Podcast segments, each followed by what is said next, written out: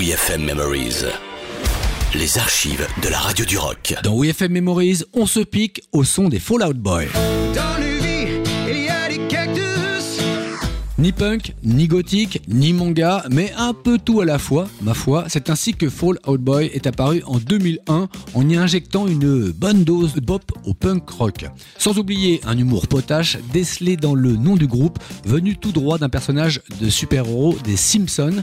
Et puis, quelle classe de reprendre Dutron, Jacques Dutron, les cactus qui ne prennent pas l'eau pour le coup. Vinsou, fait tourner. Le monde entier est en cactus. Il est